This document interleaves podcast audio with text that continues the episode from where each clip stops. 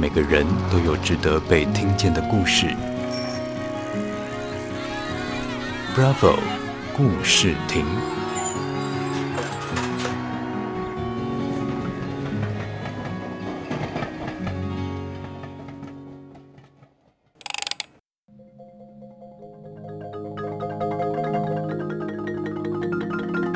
各位亲爱的朋友，大家好，我是吴佩金。很开心可以跟大家分享我自己的一些些的生命经验。我一直觉得自己很幸运，从小其实家里是非常的辛苦，爸爸妈妈他们很早就结婚了，他们却要带我们四个孩子。爸爸的父亲也比较早过世，爸爸还有四个弟弟，就几乎都是爸爸跟妈妈他们两个带，带他们以外还带我们，就非常的辛苦。我很幸运，就是我小时候虽然家里辛苦，可是爸妈对我们的教育一直非常的看重。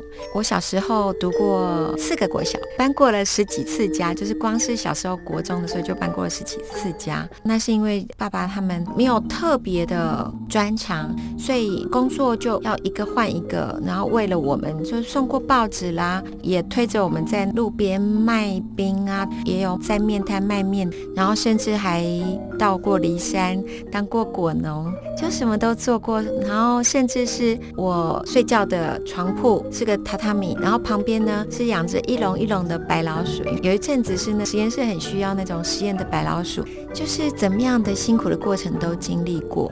有一个机缘，那个时候是我们跟人家租房子，然后那个房子里边呢有一台钢琴，就有一个音乐老师，他也刚好是租在那里。哥哥也就跟着这个老师学钢琴。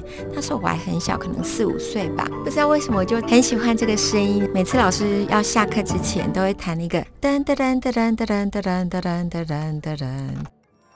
其实那个就是好久以前的倒垃圾的时候都会有的那个歌曲，叫大家来倒垃圾了。那它其实就是少女的祈祷。那那个就好像我自己的心声一样，就是我那时候听到了音乐，我就爱上了音乐，就很希望有一天我也可以学音乐。跟着搬了好多次家以后，我们家隔壁草屯镇一个蛮不错的人家，那他们家里有钢琴，听到了这个钢琴的声音，就好像唤起了我那个小时候的梦想。每次他们家琴声停的时候呢，我就会去问说啊，我可不可以去弹弹钢琴啊？他们的阿嬷就说好啊，好啊。我也什么都不懂，我就是在那里乱玩。后来隔壁的阿姨知道我应该是很喜欢音乐，有一次她要带她家的小儿子去学钢琴的时候，她就问我说：“你想不想学？”我说：“我想学啊，可是应该没有办法。”他说：“没有关系，你如果想学，我再告诉你妈妈。”他就带我去了，跟老师说他们家境比较辛苦，可不可以算便宜一点？在那个年代呢，一个月五百块，老师说算便宜一点四百块，就觉得哇，天哪，我竟然可以开始学钢琴了。阿姨就去跟我妈妈说了，我就想说哇，很紧张，因为那时候是小时候，如果在课堂上，就每次看见订牛奶，我都很想举手，可是我不敢，因为就觉得很很贵，大概没有办法订。有一次我就管他三七二十一，举了手。回家以后啊，就学了我这辈子的第一句成语，就是我妈妈说你怎么先斩后奏，但我才知道说哇哦。原来真的我这样很不应该，所以我才会这个要学钢琴，我也很害怕这样。后来我们家人爸爸妈妈大家我们全部总算可以住在一起的时候，是在我国小三年级的时候。那时候爸爸妈妈也就都在草屯，妈妈到市场去学包馄饨，我们家就开始包馄饨。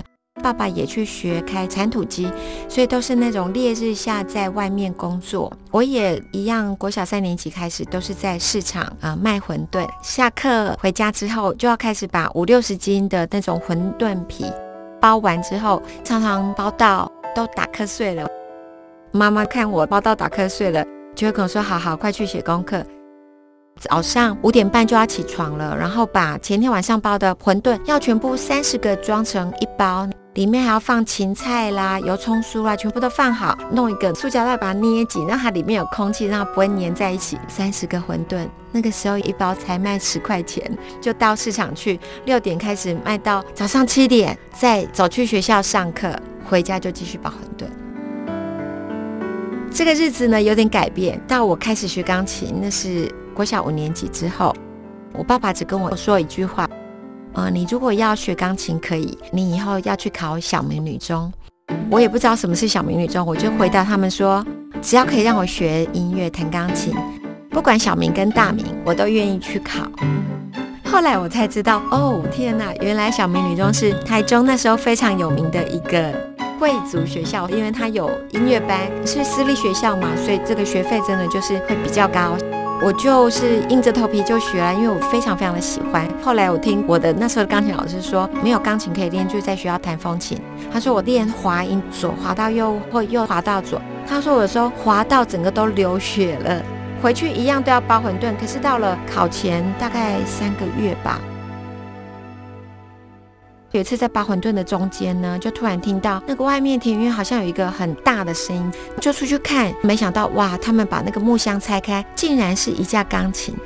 哇！我那当下我的眼泪都掉下来了，因为我知道我们家没有钱去买钢琴的。没想到我爸妈就是知道说我已经要考音乐班了，都还没有钢琴可以练，所以他们就去跟朋友借钱。在那个时代呢，爸妈他们其实不懂音乐，然后他们两个为了让我一个惊喜，自己跑去台中市选琴。那我们家其实在乡下，他们去选，那那时候很多其实很普遍的雅马哈、卡哇伊等等的很好的琴，大家也很爱用。那个琴大概五六万、七万等等都可以买得到。结果呢，有一个 Kimball 的老板是美国的琴，就跟他们讲说，这个琴哈很像那种直立的三角的组合，就是琴是直立的，可是你可以稍微打开等等。他就介绍讲，我爸爸妈妈再贵十五万，就都还是买给我。我就觉得哇，真的是非常非常的感动。就是说，爸妈那么辛苦，可是他们还是为了在陪我，也不分这是男生女生。我也非常的开心。就是虽然那么晚才学钢琴，可是因为真的很努力，也很希望说能够考上，让爸妈能够报答他们。我也真的考上了晓明女中。考上了之后呢，选了打击乐当成我的副修。学校都有打击乐的乐器，也不用再另外买，所以我就可以学钢琴，然后也学打击乐。也很幸运的就是遇到了刚刚从维纳回国的朱老师，开始跟着他一起学打击乐，也把打击乐也改成主修双主修，然后就一路上来，每天从下课就一直练琴，练到要睡觉的时候。大家要回寝室睡觉，十一点了，可是我才要开始读书，嗯，就读到两点、三点，早上五点四十五，我们就全部又得起床。起床以后，我就书还没有读完就继续读，不然就是再继续去练琴。每天都是非常长时间的读书跟练琴，这个过程我就觉得必须要很大的毅力。很谢谢我的老师跟家人，还有很多朋友都给我很大的鼓励。后来我就在台北艺术大学任教，现在也是在台北艺术大学的专任老师。我看到现在的年轻人，我的学生们，他们其实都好努力、好奋斗。其实大家都有很好的天赋，可是每个人都还是非常的努力。像在这个疫情的期间，大家还是保持着很高度的一个向上的那种动能。不断的开演奏会，虽然这个时间他们也很难去出国去比赛或者去留学等等的，可是大家呢都还是给自己设下在这个时候可以做的目标，所以我就觉得哎，充满了动力，然后彼此之间互相鼓励，真的是一件非常棒的事情。